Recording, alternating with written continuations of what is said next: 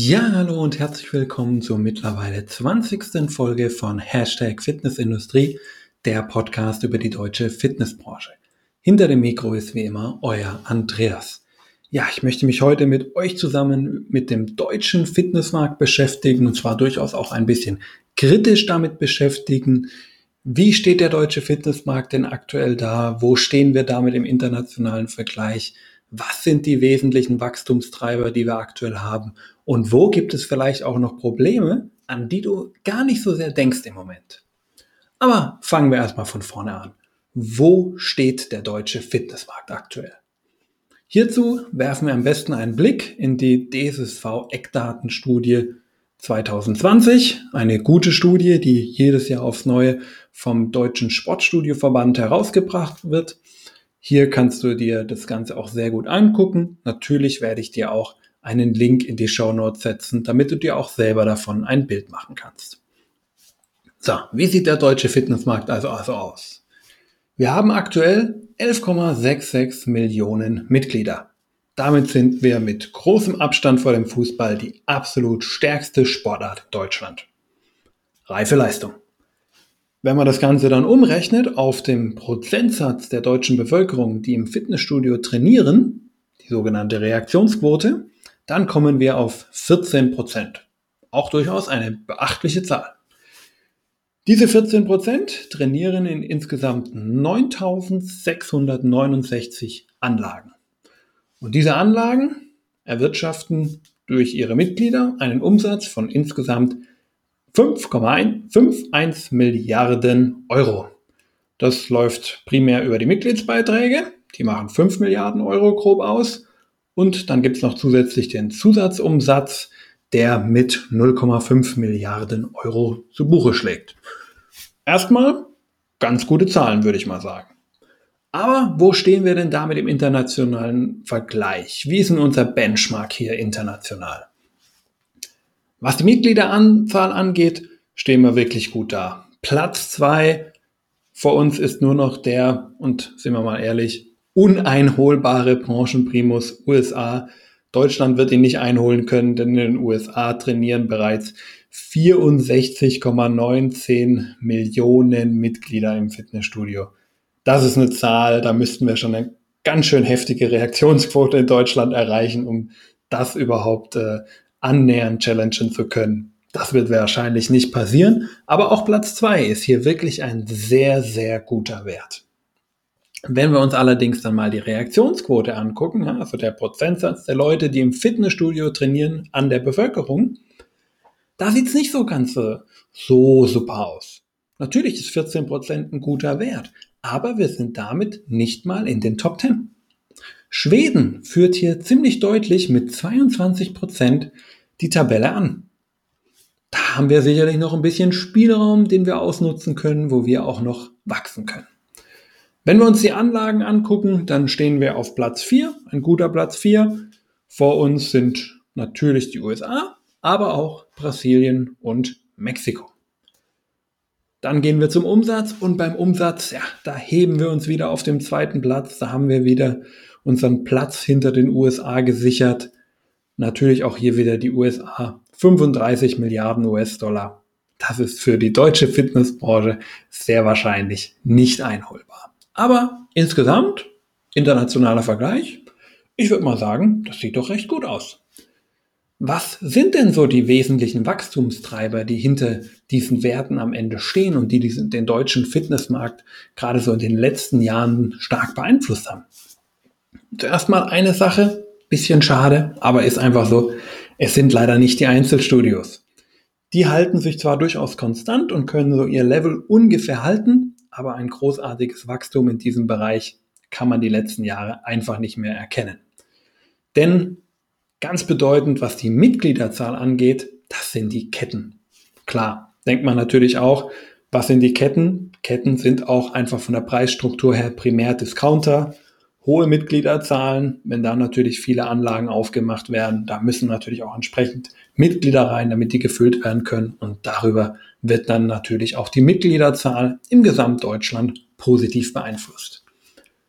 Was die Anlagen angeht, sind es dagegen eher die sogenannten Mikrostudios, also die kleinen Studios mit einer Fläche von weniger als 200 Quadratmeter, die dadurch natürlich leicht zu eröffnen sind, leicht umzusetzen sind, ein relativ geringes Investitionsvolumen haben und damit natürlich auch viel besser für jeden händelbar sind und dementsprechend natürlich auch durchaus florieren und viele, viele neue Anlagen im Mikrostudiobereich eröffnet werden. Wenn wir dann wieder den Umsatz angucken, dann ist der wesentliche Wachstumstreiber aber wieder die Ketten, denn die Ketten ziehen die Mitglieder an, ziehen die Mitgliedsbeiträge ein und machen da dann dementsprechend auch eine Menge Umsatz aus und wachsen hier auch Jahr für Jahr und damit natürlich auch die gesamte Branche mit. Interessant ist aber auch, wenn wir uns nicht mehr so sehr angucken, wo die verschiedenen Wachstumstreiber sind, was die Anlagentypen angeht, sondern in welchen Altersgruppen wir auch hauptsächlich noch wachsen. Interessant ist hierbei die Kernaltersgruppe der 30 bis 40-Jährigen, die im Grunde 42,5 Prozent unserer Kunden ausmacht. Die wächst eigentlich nicht mehr wirklich. Da sind Wachstumsraten von 1 bis 2 Prozent nur noch drin. Die Ränder machen es aus.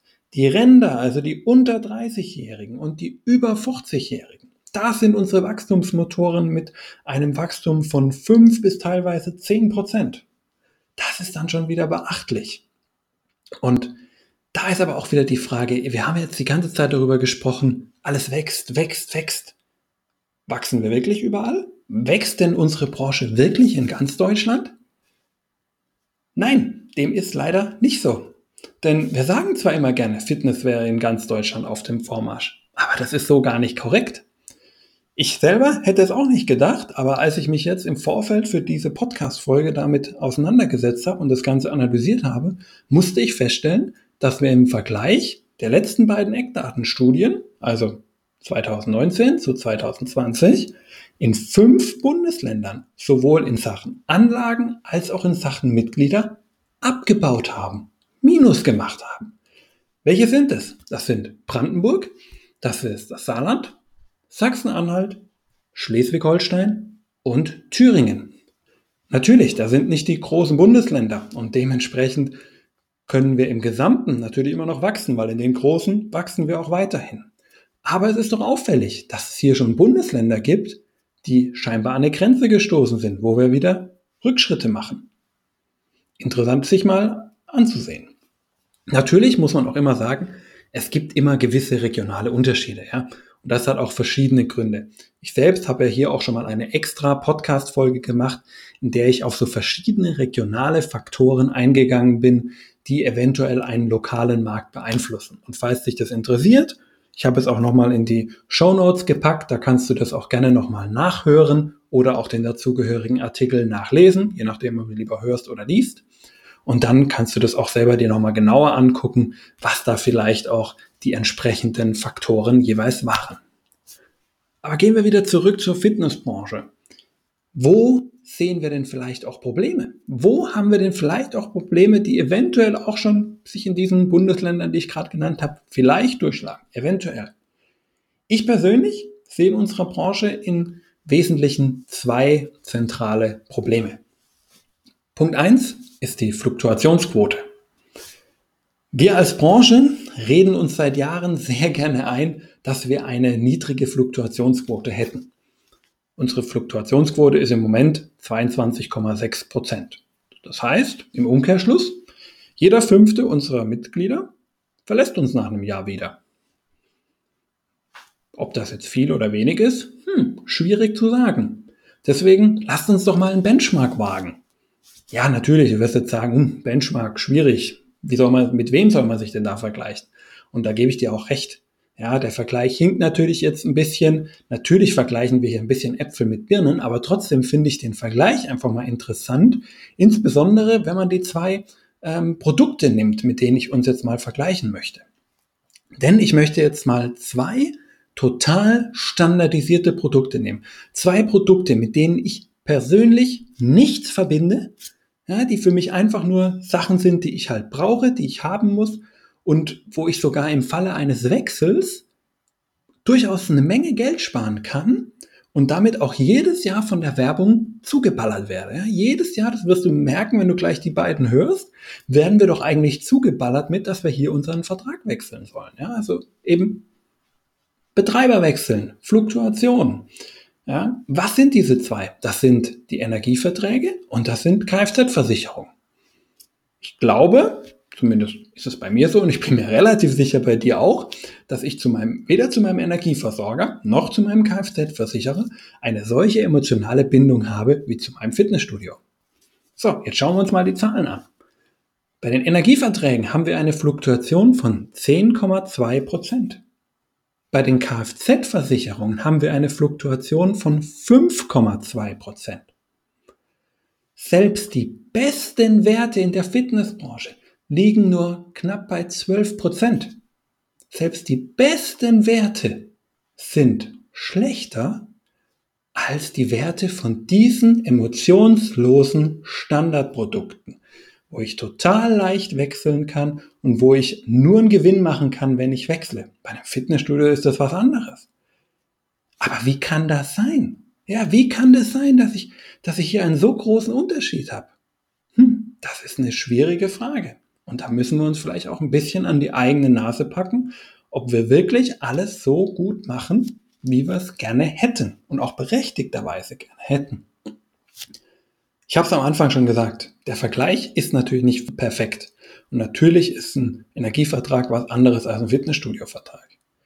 Aber trotzdem finde ich den Unterschied, der da da ist, der zeigt, was ein Standardprodukt für eine Fluktuationsquote haben kann im Vergleich zu einem so hoch individuellen Angebot wie dem eines Fitnessangebots und trotzdem diese Diskrepanz da ist, das sollte uns, finde ich, zu denken geben und das sollte uns auch zeigen, was möglich ist. Denn eins muss uns immer klar sein, ein Bestandskunde ist für mein Unternehmen eigentlich immer deutlich wertvoller als ein Neukunde. Und wenn du mir das nicht glaubst, dann setze ich hier in die Show Notes einen Artikel, den ich mal schon vor Jahren geschrieben habe, das ist schon fünf Jahre her, wenn ich mich richtig entsinne.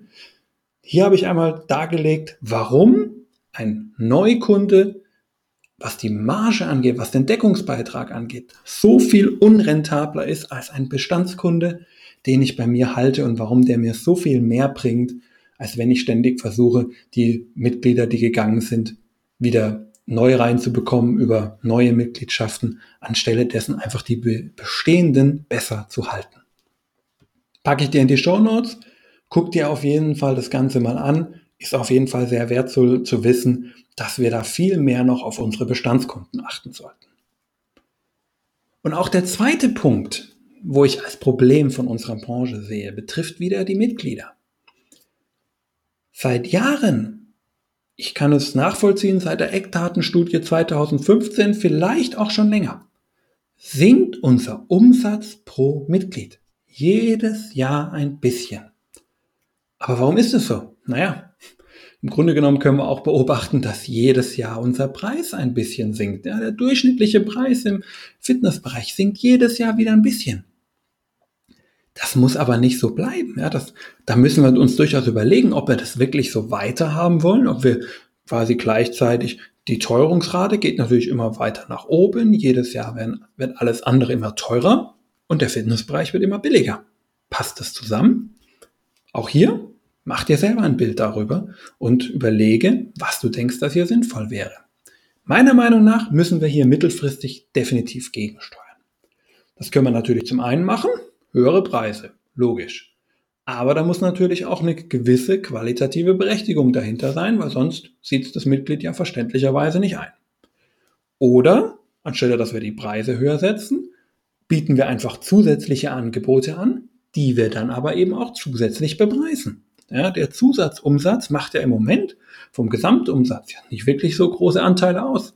Und da können wir uns natürlich auch durchaus Gedanken machen, ob wir hier nicht noch eventuell ein bisschen was machen müssen. Ich habe ja vor kurzem erst mit dem Florian und dem Johannes über das Thema PT als Zusatzangebot in einem Fitnessstudio gesprochen. Das wäre so eins von diesen Beispielen, wo man eventuell noch einen Zusatzumsatz generieren kann, ohne dass man jetzt seine Preise hochsetzen muss. Auch hier immer ein bisschen drüber nachdenken, was für Möglichkeiten haben wir, aber auch hier, wir müssen meiner Meinung nach definitiv hier gegensteuern. Gucken wir mal noch in die Zukunft. Wie sieht die Zukunft aus? Und jetzt wird es natürlich ein bisschen schwierig, denn wir haben natürlich die Meinung, die vor der Corona-Zeit geherrscht hat und die Meinung, die jetzt vielleicht während oder nach, je nachdem, wie man es definieren möchte, Corona herrscht. Denn die Eckdatenstudie, die wurde ja ursprünglich mal vor Corona gemacht. Stichtag 31.12.2019. Da hat noch niemand an Corona oder sowas gedacht. Ja, da war noch eine ganz andere Meinung in der Branche. Als ob irgendjemand von uns im Dezember oder im Januar groß über Corona schon nachgedacht hat, über Lockdowns, über Schließungen und so Geschichten. Glaube ich nicht.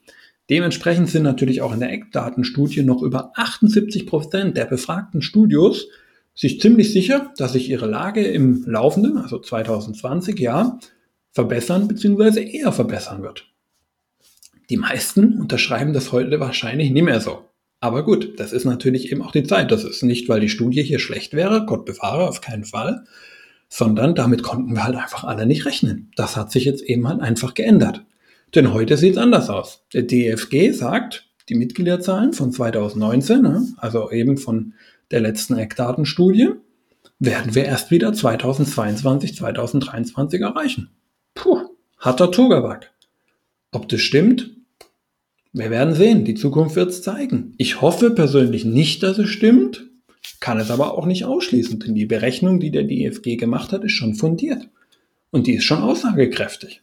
Daher müssen wir uns das auf jeden Fall angucken und auf jeden Fall schauen, wie wir hier wieder in die Erfolgsspur zurückkommen. Und wie du als Fitnessanbieter damit umgehen kannst und damit auch dein Business erfolgreich halten kannst oder erfolgreich machen kannst, in der Erfolgsspur bleiben kannst, dafür möchten meine Gäste und ich dir in diesem Podcast Ideen mit auf den Weg geben. Daher höre regelmäßig rein oder schreib mir auch gerne eine Nachricht, was dich gerade aktuell beschäftigt. Wenn es passt, nehme ich so ein Thema auch gerne in den Podcast auf, spreche darüber, spreche mit einem passenden Gast darüber, damit wir dich auch weiterhelfen, damit du dein Business weiterhin erfolgreich halten kannst.